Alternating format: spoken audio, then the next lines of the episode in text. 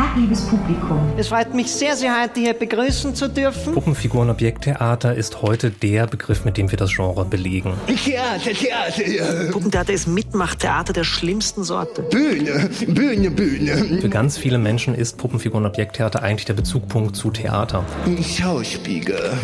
Eigentlich ist sie ein lebloses Objekt. Ich bin Gott. Und dann schlupfe ich rein in die Puppe und erweckt die Illusion, dass es lebt. Theaterpodcast von Deutschlandfunk Kultur und Nachtkritik.de. So, wer aufmerksam zugehört hat, der weiß, wir sprechen heute über Mitmachtheater von der schlimmsten Sorte. da lachen unsere Gäste schon. Dabei wollten wir doch noch mal alleine da. reden. Ihr seid doch noch gar nicht da. Wir machen noch mal den Deckel zu oder den Vorhang. Und ähm, wir sind ganz alleine im Studio. Hallo Elena. Hallo Suse. Schön, dass wir wieder hier sein dürfen. Und wir sprechen heute eben über dieses schlimme Mitmachtheater, das manche Puppentheater nennen, manche Figuren Objekttheater, manche wissen eigentlich gar nicht, wie man es nennt. Wir haben uns auch schon gefragt, was ist eigentlich, wenn ein Schauspieler sich so einen Pappmaché-Kopf aufsetzt, wie Claudia Bauers Figuren manchmal, ist das dann eigentlich schon Puppentheater oder was ist mit diesen Masken? Ist das ein Grenzbereich? Also wir reden über dieses alles. Und wir haben uns im Vorfeld mal überlegt, Elena, ne, was uns denn so begegnet ist an Puppentheater oder Figuren oder sowas. Also ist ja nicht nur was für Kinder. Ja, genau. Also Tim Sandweg im Vorspann von der Schaubude hat es ja auch schon gesagt, das ist eigentlich der wichtigste Bezugpunkt, klar, mit dem Sandmännchen, wahrscheinlich bei dir. Du, ne, bei mir. Ostsandmännchen bei mir Genau. und Pittiplatsch und so. und bei Genau. mir die Augsburger Puppenkiste natürlich Ja. aus dem Westen. Und ähm, jetzt mit meinen eigenen Kindern zum Beispiel Jan und Henry, die Erdmännchen. Also so animierte Formen auf dem TV. Bei mir war es Hovinek und Spable Mhm. und tatsächlich dann auch die Sesamstraße und Muppet Show. Oh. Das war schon die Erstbegegnung, ganz klar. Aber wir haben ja auch gemerkt, ne, deswegen meandern wir schon so ein bisschen um dieses Thema rum seit längerer Zeit, dass uns das auf den Schauspiel- und Opernbühnen immer häufiger begegnet. Ja, und zuletzt habe ich beim Reinhard Grebe Konzert René Marek erleben dürfen mit seinem Maulwurfen. Den kannte ich bis dahin gar nicht. Wir haben den jetzt hier gerade gehört mit Theater. Und das hat diese ganze Waldbühne in Wallung gebracht. Und ich dachte, krass, eine ganz winzige Handpuppe, wie das funktioniert. Oder wir haben gesehen, Nikolaus Habin bei den Bregenzer Festspielen, wie er sozusagen eine Moderation übernommen hat mit den Puppen. Karl Böhm krantelt sich da durch den Abend. Oder was mir halt auffällt, da weiß ich auch schon wieder gar nicht, ist das Puppentheater oder Figurentheater, sind die Arbeiten von William Kentridge, diesem südafrikanischen Künstler, der auch Opern inszeniert, der so mit, ihr seid doch aber hinterm Vorhang. ihr dürft nicht immer zustimmen. Ihr, ihr seid noch gar nicht da. Wir ziehen Dass es jetzt. sich die Puppen hier so einmischen. Also wirklich. Ja, ist das auch so ein Grenzbereich? Das habe ich mich gefragt. Das alles versuchen wir jetzt mal zu beantworten in diesem Podcast äh, mit diesen nur 30 beiden. Menschen, die noch gar nicht da sind, aber die man trotzdem die ganze Zeit schon hört. Und äh, deshalb stellen wir sie jetzt vielleicht einfach doch vor. Ja, das machen wir doch jetzt mal. Also Klappe auf. auf. Raus aus der Kiste, da sind sie. Nikolaus Habjan, Puppenspieler aus Österreich, dort ein Star, zunehmend aber auch bei uns in Deutschland. Jetzt zum Beispiel kommt er ans Deutsche Theater in Berlin. Auch Regisseur und Auch Regisseur. Weltmeister im Kunstpfeifen. Musiktheaterregisseur, viel Opern inszeniert, viele davon mit Puppen. Dein Markenzeichen, Nikolaus, sind die Klappmaulpuppen. Also Hand rein, Mund auf, Mund zu. Genau. Und schon lebt das Ding. Genau. Ja, schön, dass du da bist. Das ist wirklich eine große Ehre, weil du bist ja sehr, sehr umtriebig, sehr, sehr viel unterwegs und umso schöner, dass du dir die Zeit für uns genommen hast. Und Sehr gerne. Und auch bei uns, da freuen wir uns auch sehr, ist Katja Spieß. Sie ist seit 30 Jahren am Fitz-Theater animierter Form in Stuttgart, leitet es seit fast 20 Jahren. Und das ist ein Produktionszentrum für Figurentheater, Objekttheater oder Puppentheater, also jedweder Art, fördert und unterstützt Künstlerinnen in ihrem Haus. Das heißt, Katja, du stehst nicht selbst auf der Bühne, bist selbst nicht künstlerisch tätig, aber so eine Art Kuratorin dann auch, oder? Genau, also ähm, das ist ja ein Haus, an dem ausschließlich freischaffende Künstlerinnen freie Ensembles spielen. Und mein Job ist, interessante Produktionen zu finden, Künstlerinnen in der Produktion zu fördern, Künstlerinnen und Künstler zusammenzubringen und immer wieder neu auszuloten, was denn dieses ominöse Figuren, Puppen, Objekttheater denn so sein kann. Ja, also wir haben ja schon im Vorspann gehört, Nikolaus, du hast gesagt, das ist Mitmachstheater von der schlimmsten Sorte. Da du das ja machst, äh, kann es so schlimm ja nicht sein. Und äh, vielleicht erklärst du uns mal, was genau du damit gemeint hast. Ja, ich habe das sehr liebevoll gesagt. Ähm, und zwar Mitmachtheater der schlimmsten Sorte meine ich, äh, das ist Mitmachtheater, wo man am meisten leisten muss, aber was dem Publikum vielleicht nicht auf den ersten Blick bewusst ist. Das heißt, die Puppe ist ja eine also ist ja die Projektionsfläche schlechthin und die Art und Weise, wie ich mit der Puppe spiele, ist so, dass die Puppe ja in ihren Möglichkeiten, in ihren Bewegungsmöglichkeiten sehr beschränkt ist. Also gerade die Klappmalpuppe ist eine der einfachsten überhaupt. Das ist Klappe auf, Klappe zu und das war's. Und die hat keine Mimik in meinem Fall oder manchmal hat sie auch gar keine Beine. Und das Interessante ist, dass das Publikum alles das, was der Puppe fehlt, muss sie substituieren. Und äh, dadurch ist dann im Endeffekt die Puppe, kommt die ganz nah an das, was die Zuschauerinnen und die Zuschauer sehen möchten oder was sie für sich in diese Puppe hineininterpretieren. Dadurch kommt die Puppe immer sehr, kann die sehr persönlich werden und sehr berührend werden. Und das meinte ich mit dem Mitmachtheater. Jetzt hast du es ja leicht, du kannst einfach sagen, ich bin Puppenspieler, aber bei Katja ist das ja nicht ganz so einfach. Wir haben ja schon gehört, es gibt verschiedene Begriffe, Figuren, Objekte. Wir haben jetzt ja auch schon festgestellt, dass wir selber manchmal nicht so ganz sicher sind, wann ist eigentlich das jetzt schon Puppentheater oder einfach noch so Theater mit Masken oder mit irgendwie Kostüm oder Verkleidung. Katja, ich weiß, dass du dich sehr schwer tust mit einer Definition und, und wir haben auch vorher schon mal gesprochen, dass du ja nicht so ein Fan davon bist, dass man immer sagt, es ist eben nicht nur Kaspar Theater und nicht nur Augsburger Puppenkiste, weil sich dadurch diese beiden Begriffe so wahnsinnig festsetzen als Klischee, auch wenn man sie im Negativen sozusagen oder ausschließend verwendet. Vielleicht hören wir uns erstmal an, wie Tim Sandweg von der Schaubude, der dieses Figuren Puppen- und Objekttheater. Figuren, Puppen- und Objekttheater in Berlin leitet, auch schon länger. Äh, wir, wir hören mal kurz an, wie er sozusagen so einen historischen kleinen Abriss über das Genre macht. Mhm. Mhm. Puppenfiguren Objekttheater ist heute der Begriff, mit dem wir das Genre belegen. Der älteste Begriff ist das Puppenspiel, das gibt es schon im Mittelalter. Da werden vor allem so zirzensische Formen, Formen, die auf einen Schaueffekt gehen, mit benannt. Das übergeht dann später im ausgehenden Mittelalter in dem Moment, wo Puppenspiel auch narrativer wird, wo das Marionettentheater hinzukommt zum Puppentheater. Und das ist dann der Begriff, der auch ganz, ganz lange sich hält.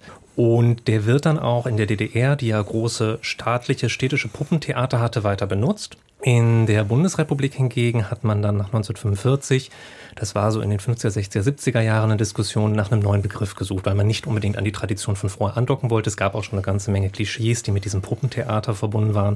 Und man wollte gerne zeigen, dass man künstlerisch innovativ ist, neue Dinge mhm. ausprobiert. Es gab sehr viele neue Formen und da wurde dann dieser Begriff Figurentheater geboren. Und da hatte man dann schon dieses Duo Puppen- und Figurentheater. Und in den 80er Jahren entwickelte sich dann noch das Objekttheater, vor allem in Frankreich. Das kam dann so Ende der 90er, ging, vielleicht auch schon ein bisschen früher los, nach Deutschland rüber. Das Objekttheater ist nochmal eine neue Form, weil dort nicht unbedingt das animierte Objekt im Zentrum steht, mhm. sondern eher das Besprechen des Objektes und das Erzählen über die Objekte. Und jetzt haben wir halt diese Trias. So, die Kurzdefinition in einer Minute 14 von Tim Sandweg von der Schaubude in Berlin. Aber so richtig knackig ist es ja noch nicht, dieses Figuren-, Puppen- und Objekttheater. Wobei der Tim das schon wunderbar erklärt hat. Mhm. Also so dieser ähm, schnelle Galopp durch die Jahrhunderte war ja schon sehr beeindruckend. Ich glaube, die Idee von dem Begriff Figurentheater, der ist ja aufgekommen so Mitte der 60er, war dass da ein Dach geschaffen wird, unter dem all diese Formen, die wir jetzt beschreiben, äh, Platz haben. Also dass man eigentlich mit Figurentheater einen äh, Begriff schafft, der das Spiel mit der Puppe, mit dem Objekt, mit dem Material und alle hybriden Formen und Grenzformen umfassen kann. Das hat aber nur bedingt geklappt, weil sich doch viele äh, Menschen den Begriff Figur mit Puppe übersetzen. Mhm. Und dann ist man eigentlich schon wieder da, wo, wo man vorher gestartet ist. Und es ist wirklich schwer, auch das einzugrenzen. Aber ähm, was Nikolaus vorhin äh, beschrieben hat, ist ja sehr spannend, dass eigentlich das Figurentheater in so einer Trias äh, sich immer abspielt. Also es heißt, es gibt einen Spieler, eine Spielerin, es gibt ein Objekt, eine Figur, ein Material und es gibt den Zuschauer mhm. und die Zuschauerin. Und zu dritt in diesem imaginären Dreieck machen die eigentlich das, was das Figurentheater ausmacht. Also es ist eigentlich eine gemeinschaftliche Imagination von etwas, was immer ein bisschen größer ist als der einzelne Mensch, weil ja. es eben auch beschreiben kann, sozusagen seine eigene Abstraktion und seine Zusammenhänge oder viele Zusammenhänge auch beschreiben kann. Mhm. Also das klingt jetzt auch wieder ein bisschen akademisch, aber eigentlich ist das Spannende am Figurentheater genau der Prozess, der von Nikolaus beschrieben wurde. Wir imaginieren dieses Theatererlebnis miteinander.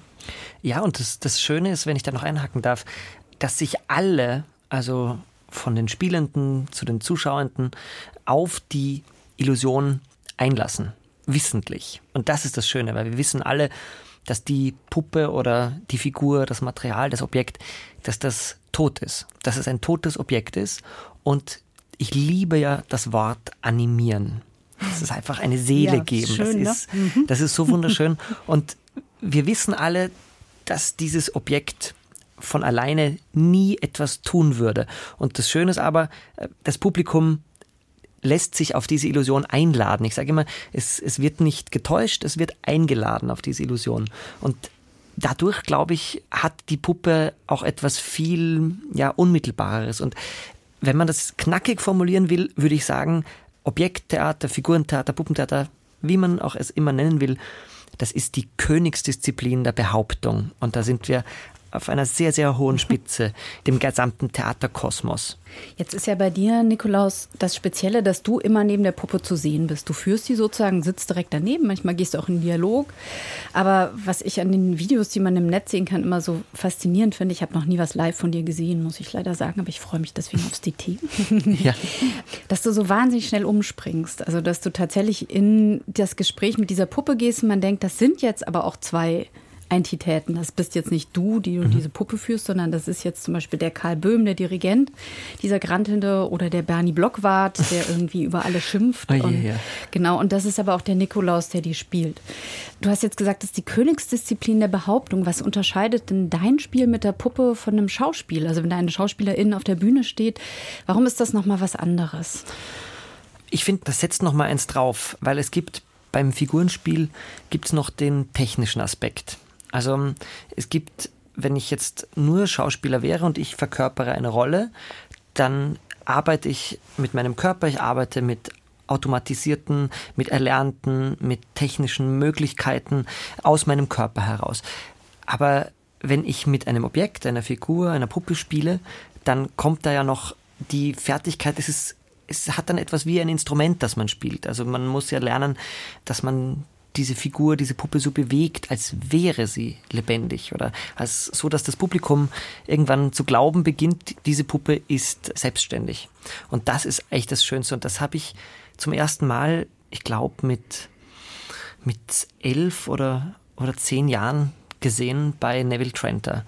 Und das war das erste Mal, dass ich Puppentheater gesehen habe, das komplett offen ist, also wo sich, wo niemand sich versteckt oder wie beim Marionettentheater, ähm, sondern dass da ganz, ich sah einfach Neville, der in die Puppe hineingeschlupft ist, neben der Puppe komplett präsent scheinbar war, gesprochen hat, also auch gar nicht Bauch geredet hat.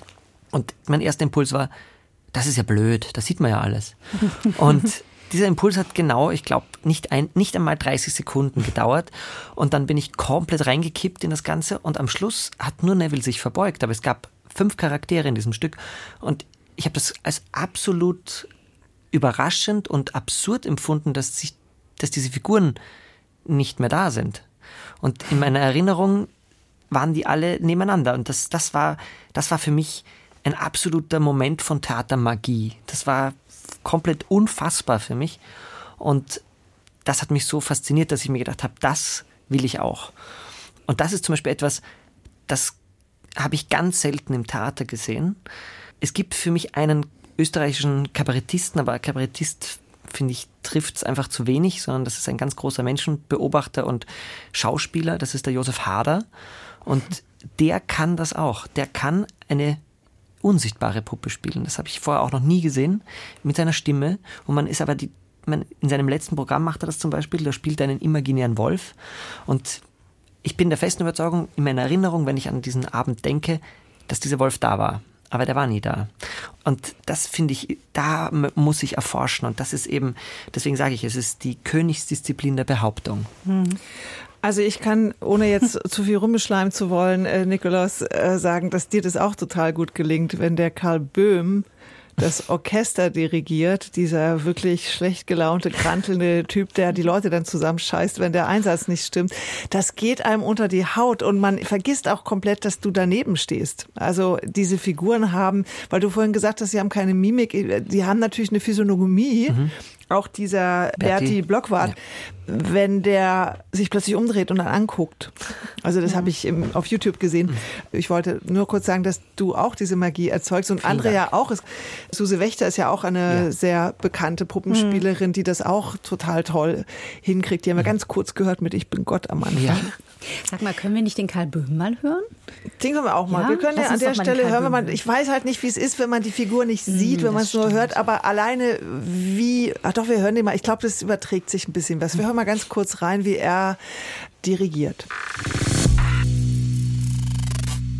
Ein bisschen frasieren müssen schon. Sonst bleibt das Bicken. Nicht husten, bitte.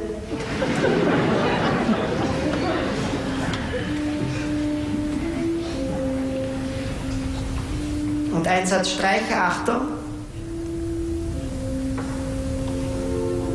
Ja, wenn Sie das so breit spielen, klingt es wie Brahms. Aus. Aus, nein. Sonst es muss ganz fein und wir und husten es doch nicht so blöd die ganze Zeit. Das hört man ja dann. Ist ja unmöglich. Also. Noch einmal von Anfang, von den Hörnern. Nein, auf meinen Einsatz warten! Auf meinen Einsatz warten! Also wir haben jetzt auch schon gelacht, obwohl wir es gerade nicht gesehen haben. Also man muss sich dazu noch diese Puppe mit diesem wirren Haar vorstellen. Also es funktioniert eigentlich sogar als Hörspiel, oder Elena? Ja, ich glaube, es liegt doch daran, dass Nikolaus einfach so ein begnadeter Stimmimitator ist. Das kommt ja, ja noch dazu. Mhm. Ne? Also du sagtest gerade, Josef Hader ist ein Menschenbeobachter, das bist du ja auch. Und das sind wahrscheinlich alle Puppen- und Figurenspieler, weil man ja irgendwie etwas Äußeres belegen muss mit Verhaltensweisen oder eben eine Ausdrucksweise. Ich hänge noch an der mhm. Definition, Elena, für eine Sekunde Sekunde. Wir hatten jetzt zwei schöne Vorschläge, Königsdisziplin der Behauptung. Mir fiel noch ein Abstraktionstheater. Katja, du hast mir, als wir uns vorher unterhalten haben, gesagt, du würdest einen Jahreseintritt spendieren für euer Haus. Ja. Wenn jemand die perfekte Definition, die kurzgriffig und alles einschließend ist, Königsdisziplin der Behauptung. Würde Nikolaus jetzt kostenlos zu euch kommen können, ein Jahr? Das würde uns sehr freuen, ja, auf jeden Fall. Ich komme gerne. Also, also dieser Wetteinsatz, der gilt auch noch. Ähm, weil was wir gerade versuchen zu beschreiben, ich fand das jetzt auch eine interessante Situation, dass wir die Königsdisziplin ja noch mal ein bisschen gesteigert haben und einem Puppenspieler und eine Puppe vorgestellt haben, die wir beide nicht sehen ja. und in unserem Kopf aber trotzdem ein Bild davon entstanden ist. Und ich glaube, der Begriff, äh, den wir vorhin auch schon mal hatten, den ich auch sehr mag, der Animation, mhm. ähm, der greift es ganz gut, weil ähm, im Figurentheater es immer etwas gibt, also ein Objekt, eine Puppe, ein Material, was belebt werden muss, was mit Leben belegt werden muss, damit diese Kunstform irgendwie ähm, zum Blühen kommt. Und ich mag den Begriff der Animation eigentlich auch ganz gerne. Es klingt nur leider im, äh, im ja und im ähm, Englischen gibt es Theater of Animation. Das klingt ganz fancy. Im Deutschen Animationstheater geht leider gar nicht. Wir haben alle Experimente damit schon gemacht und haben uns jetzt gerettet mit dem Theater animierter Formen, mhm. wo mir allerdings der Mensch ein bisschen fehlt. Deswegen ist das noch nicht so ganz geknackt, aber so der, der Vorgang der Animation ist, glaube ich, schon ganz zentraler und wichtiger für unser Genre. Oder beseelen, das heißt ja auch, das ist ja, auch so ein schönes ja. Wort, beseelen. Ja. Also schon mal der Zwischenruf theaterpodcast.deutschlandradio.de ist die Adresse, wo ihr hinschreiben könnt, wenn euch was richtig Tolles einfällt, was so griffig diesen Begriff umfasst. Allerdings bleibt bei mir jetzt auch noch die Frage, was ist so William Kendridge? Ist das dann Film oder ist es animiertes Theater? Oder es ist Schattenspiel, so wie Oder jetzt in. Indonesien, ne? so die ganz alten Oder asiatischen wie, Formen. wie 27. Jetzt gucken wir beide ratlos. Was ist das? Das ist ein, ein ähm, die arbeiten viel in der Oper, die haben an der komischen Oper zum Beispiel die Zauberflöte gemacht, äh, die Barry Kosky gemacht hat, diese Projektionszauberflöte. Ah, ja, ja. Die ist ja sehr, ähm, hat ja, ist ja ziemlich durch die Decke gegangen. Und da wird ja auch mit äh, einer Mischung aus Animation, Zeichentrick, ähm, also das geht auch sehr in diese Richtung. Ja, also gerade durch die digitalen Medien kommt da ja auch noch mal was Neues jetzt ins Figurentheater.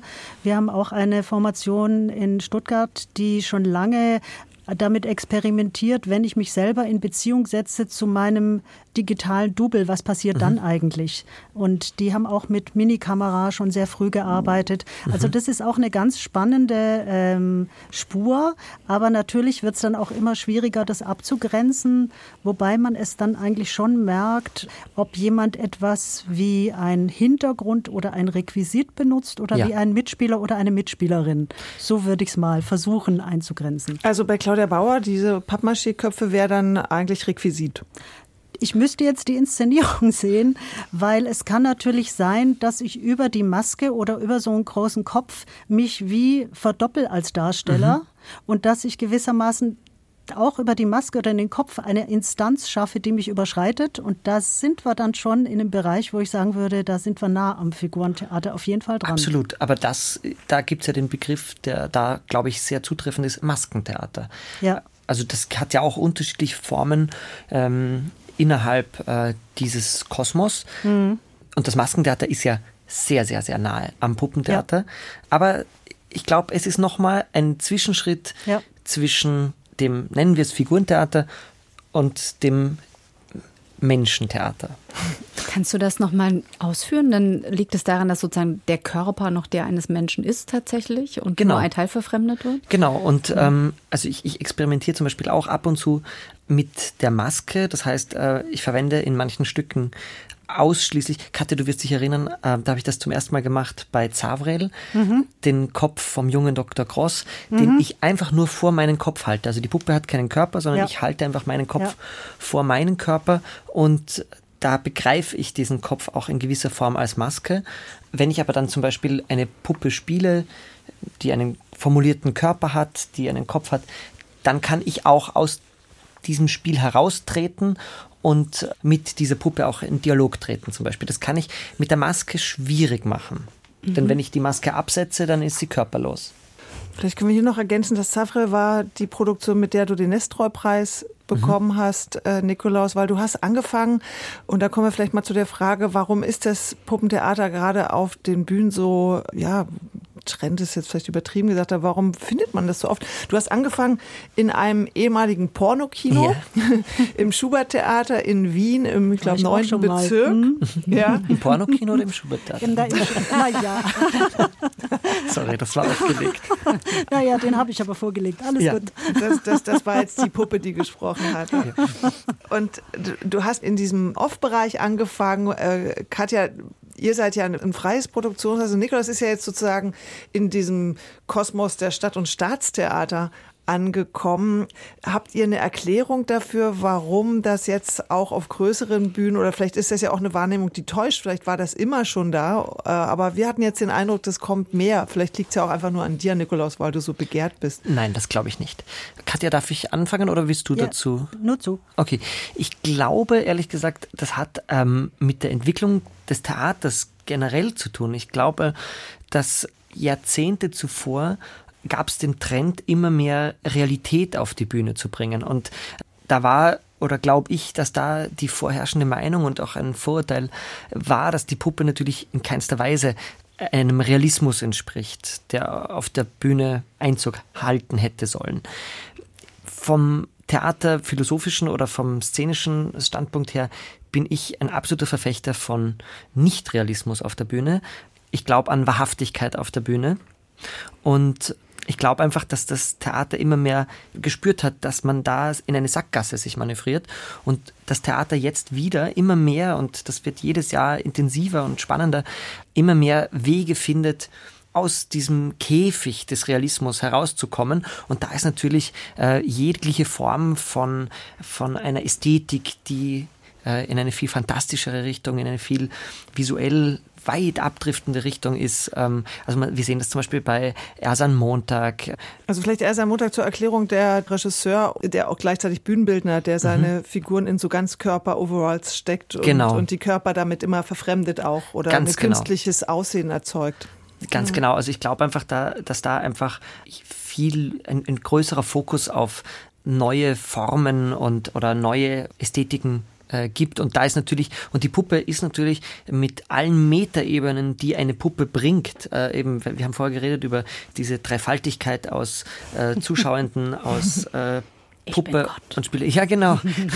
und äh, ich glaube einfach, das bringt so viele Metaebenen, wo man auch gerade jetzt, wo die Diskussion am Theater über welche Themen wie angesprochen werden, eine viel größere Sensibilität, die plötzlich auch äh, Einzug hält, die man dann mit Metaebenen zum Teil verstärken kann oder umgehen kann. Und ich glaube einfach, da ist die Puppe ein ganz ein, ein ganz ein heißer Tipp. Katja, bevor du auch gleich noch was sagst, fällt mir wirklich siebenteils ein, dass ich mich das gefragt habe, als ich dich gesehen habe, Nikolaus, bei den Bregenzer Festspielen, wenn der, wenn die Puppe dann mal so nebenbei zu dem, was war das, Festspieldirektor oder so, sagt, also letztes Jahr haben sie ganz schön lange geredet. Ja. Das würde man ja als normaler Mensch nicht sich trauen. Vielleicht als Schauspieler so als Gag, aber ich dachte so in Zeiten von Identitätspolitik ist es natürlich ganz clever, eine Puppe Sachen sagen zu lassen, wo man sagt, das hat die Puppe jetzt gesagt, sorry. Oder die Puppe entspricht dieser Gruppe und deswegen kann sie das sagen. Also ist das vielleicht auch ein Grund, diese, Mhm. Also du hast es ja gesagt, diese sensiblen Debatten. Ja, weil die Puppe hat Hofner-Qualitäten und der Hofner darf alles sagen und man kann aber gleichzeitig aussteigen und als Spieler in meinem Fall kann man das auch gleich wieder brechen. Ja, also ich habe so den Eindruck, aber das ist jetzt eine bisschen gewagte These, dass die Puppe, die Figur immer dann relevant wird, wenn wir uns in Transformationsphasen befinden. Also die waren nicht umsonst in der Romantik unheimlich populär. Dann wurde sie in der klassischen Moderne wiederentdeckt, im Bauhaus.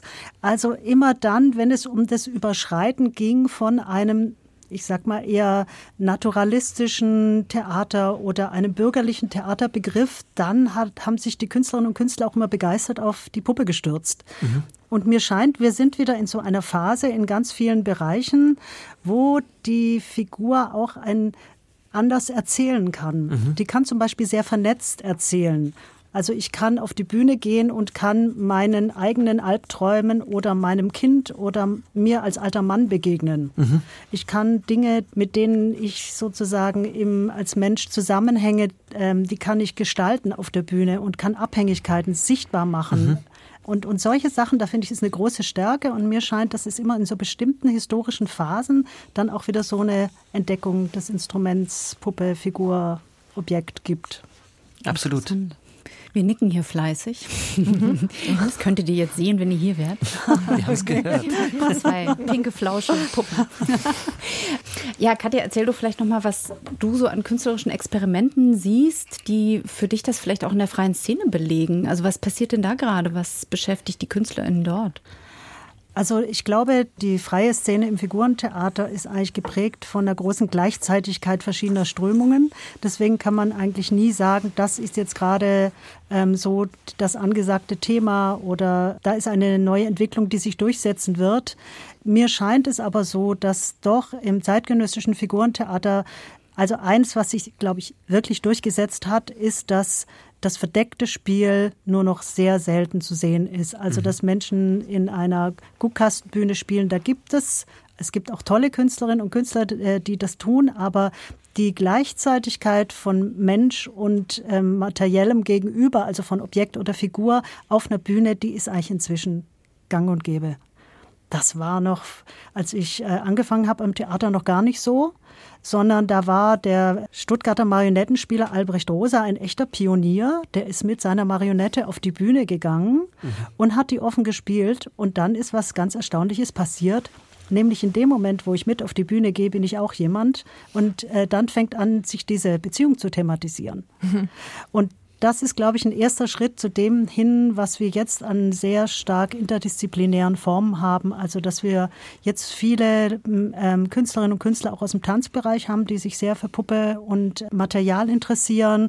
Umgekehrt viele junge Figurenspielerinnen, die auch den eigenen Körper als Material neu entdecken. Also, es gibt jetzt ganz viele interdisziplinäre Einflüsse und ich glaube, der erste wichtige Schritt dorthin ist, dass wirklich ein Spieler mit seinem Material auf die Bühne geht und dann geht ein total spannender Dialog los. Und dann docken sich aus allen möglichen Disziplinen einfach Künstlerinnen und Künstler an, die den genauso spannend finden. Absolut. Mhm. Und es entsteht eine große kreative Befruchtung. Ja. Also wir mögen unser Genre schon ganz gerne. Oh ja. Das, das, das ist deutlich zu hören. Das ist deutlich zu hören und das ist sehr, sehr schön.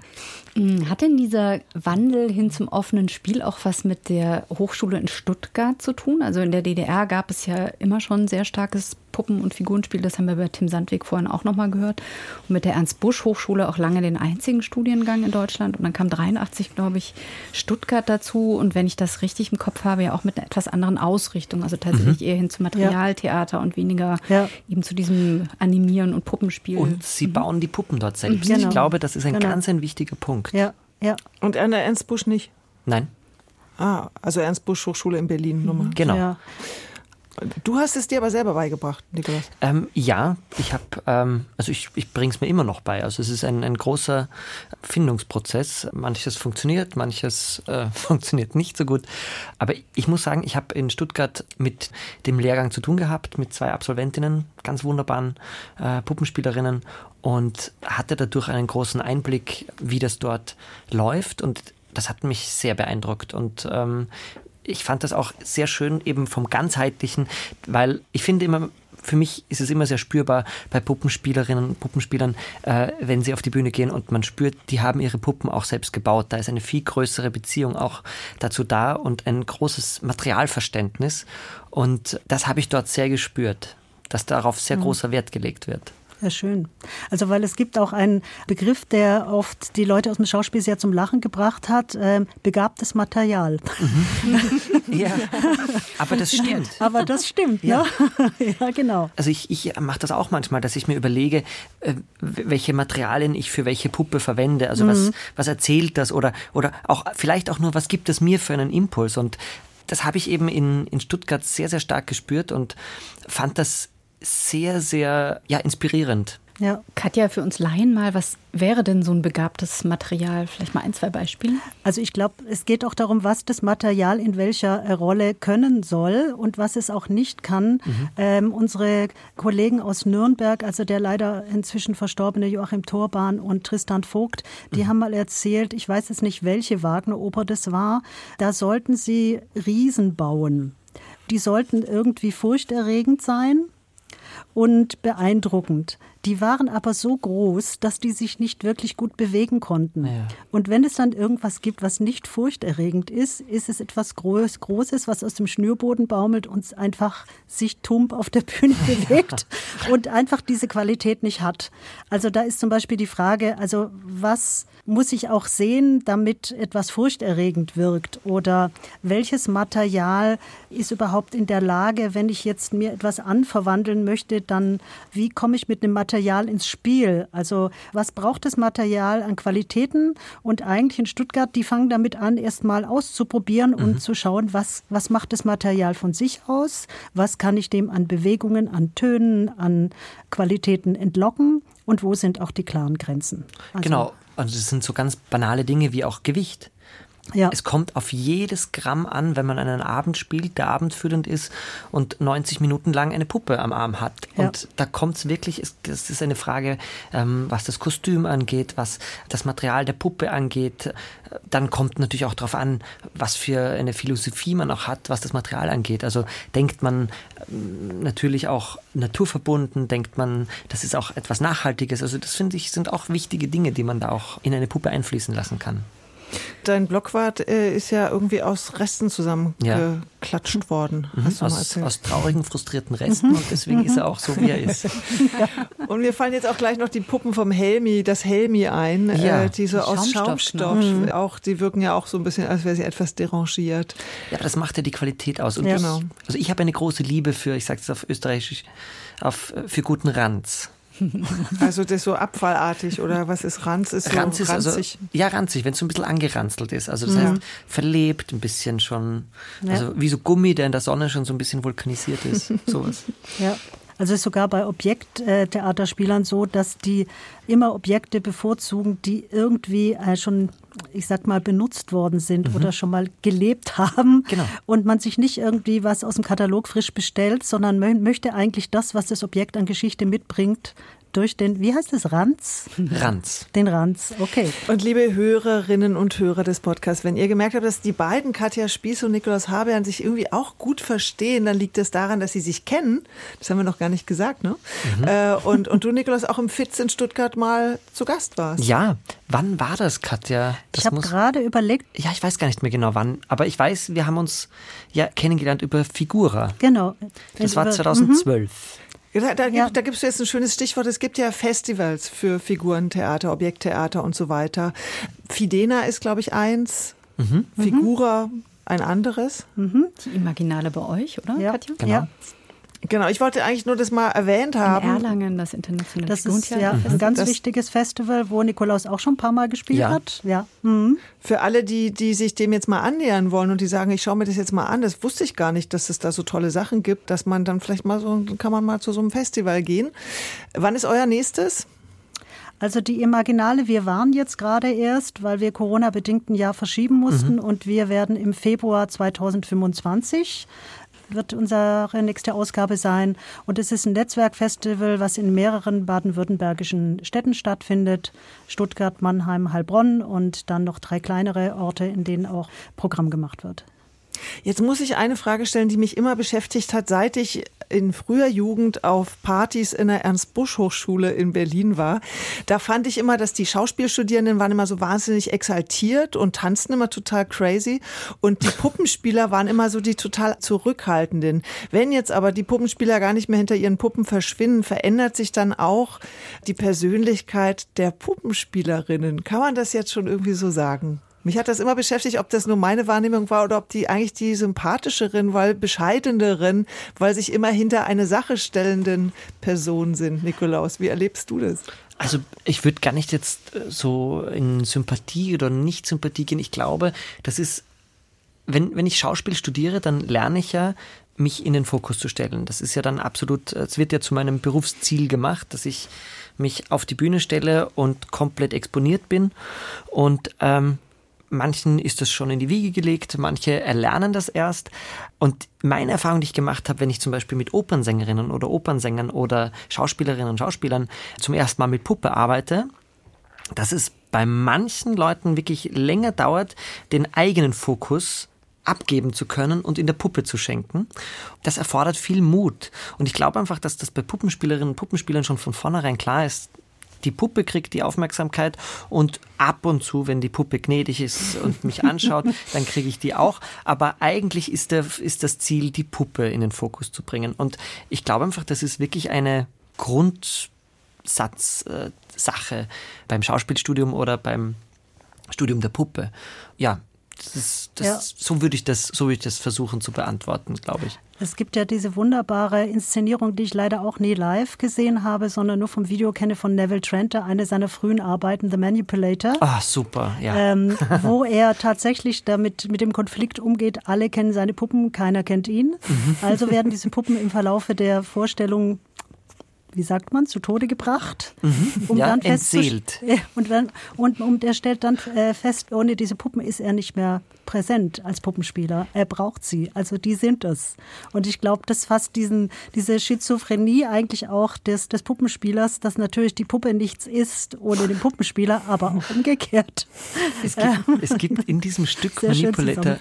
gibt's eine Szene, die Neville hat auch jetzt immer mehr angefangen, seine Werke, vor allem seine frühen Stücke, ähm, zum Teil auch in Gänze auf YouTube zu stellen, Ja. unter seinem Kanal. Also das, Ja. wenn man da mal ein bisschen suchen will, ähm, findet man absolute Schätze. Mhm. Und zwar gibt's da eine Szene, die ich einfach unglaublich genial finde.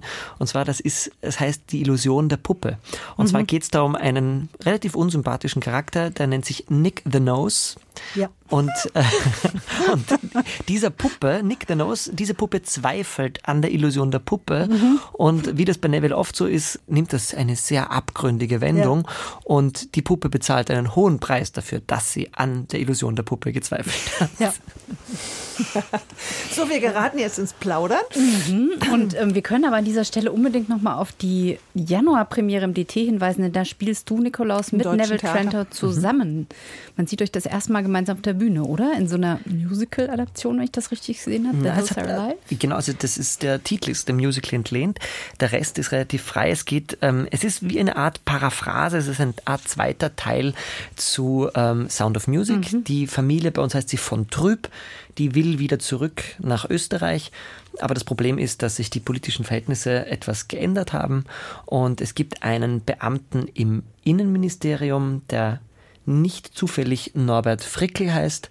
Es ist eine äh, Anspielung auf den FPÖ-Politiker Herbert Kickl. Und es ist ein sehr, ein sehr lustiges, sehr schwarzhumoriges und dann doch auch sehr düsteres Stück über Flucht, über Rückkehr, über Heimat oder Nicht-Heimat. Und ja, dieses Stück liebe ich sehr und es war immer mein Traum, äh, mit dem Neville einmal zusammen ein Stück zu machen. Und das habt ihr aber schon in Österreich gezeigt? Im Schauspielhaus Graz haben wir das rausgebracht. Wir hatten auch einen Auftritt damit in Mahl, aber sonst ähm, bisher noch nicht. Und jetzt kommt ihr nach Berlin ans Jetzt Deutsche kommen wir Theater. damit nach Berlin, genau. Glück für uns. Und bevor Nikolaus Habian in Berlin ist, ist er aber auch in Dortmund zu sehen. Genau, da arbeite ich als Hausregisseur und mache gerade, also heute habe ich angefangen mit meiner äh, Probenarbeit zu Orpheus in der Unterwelt von Jacques Offenbach. Premiere am 11. November im Opernhaus Dortmund. Apropos, weil wir hier ja quasi ein Jahresabo am Fr- äh, Fitz verlosen, Katja, also nochmal an alle, äh, Mhm. theaterpodcast.deutschlandradio.de, eure Kurzdefinition für das, ähm, die animierten Formen. Ein Jahr freier Eintritt im Fitz. Was kann man denn da so sehen in den nächsten Monaten? Also wir starten immer in die äh, Spielzeit mit den äh, Arbeiten der Absolventinnen und Absolventen des Studiengangs Figurentheater. Das war letzte Woche. Das ist auch immer sehr spannend, ähm, die nächste Generation von jungen Künstlerinnen, mit welchen Ideen, Themen, die auf die Bühne kommen. Und ähm, werden jetzt äh, als erste Premiere ein Kinderstück zeigen, überall, unterall was sich beschäftigt mit den vielen Verflechtungen und Verknüpfungen, die es in der Natur gibt und die eben auch übersetzt für uns Menschen mit Figuren und mit Live-Musik. Vom Figurentheater Wilde und Vogel, das sind Kollegen aus Leipzig, obwohl sie jetzt eine eigene Spielstätte haben, aber unserem Haus äh, immer verbunden geblieben sind und deren Produktionen wir regelmäßig auch ähm, bei uns im Spielplan zeigen. Überall, unterall passt irgendwie auch ganz gut über das, was, worüber wir gerade geredet haben. Ja, Ja. es wird leider wird Puppenfiguren, Objekttheater doch noch zu oft übersehen vom Feuilleton, muss man sagen. Es gibt auch ein sehr engagiertes Puppentheater in Halle, in Magdeburg, in Zwickau. Also es gibt so viele Orte mit Puppen gespielt wird oder mit Objekten und äh, ich, wir hoffen ein bisschen, ne, dass diejenigen, die sich bis jetzt damit noch gar nicht beschäftigt haben, jetzt nach diesem Podcast sagen, oh, das klingt so interessant, das möchte ich mir jetzt mal anschauen. Ja, das hoffe ich auch. Ja, sehr schön. Ja.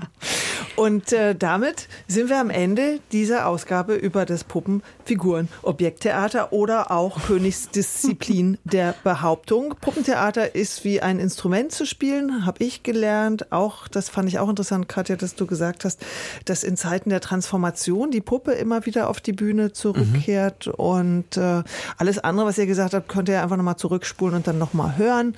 Äh, vielen, vielen Dank, Katja Spieß vom FITZ in Stuttgart, dem Theater der animierten Form. Vielleicht haben wir ja irgendwann noch mal so noch einen griffigeren Begriff. Ja, ich freue mich schon drauf. Wird das Fitz umbenannt. Und danke Nikolaus Habjan, österreichischer Kunstpfeifer, Musiktheaterregisseur und Puppenspieler und Bauer. Vielen Dank. Ja, Schön, dass ihr da wart.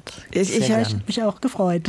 wir haben uns natürlich gefragt, Nikolaus, ob du auf, auf, zum Schluss noch was pfeifst, aber vielleicht ist das auch zu naheliegend, diese Frage, und vielleicht bist du auch schon müde, sowas da Nein, nein, ich kann schon was pfeifen. Was, Pfeifst du uns was zum Schluss? was möchtet ihr hören?